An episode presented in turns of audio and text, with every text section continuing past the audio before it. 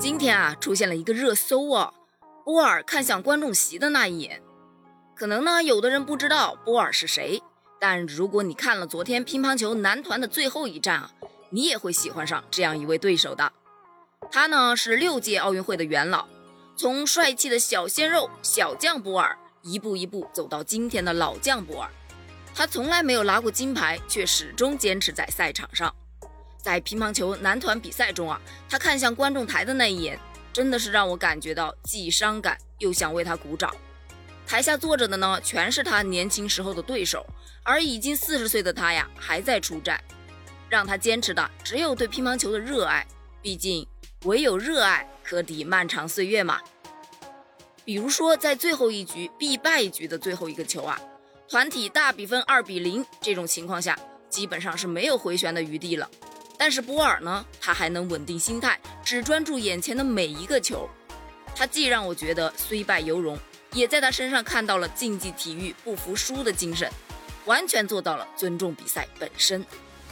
有网友就说呢，或许啊，他看向观众席的时候，想到的是初出茅庐的自己，想到的是一闭眼就能听到加油声的他，在此等候甚久的赛场。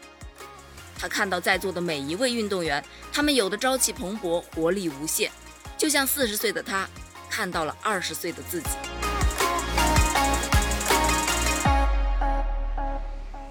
是啊，这位四十岁的大龄运动员，你甚至不用去了解他的历史，一场比赛的细节就完全有理由让你记住他，记住这个心怀热爱、眼里有光的他。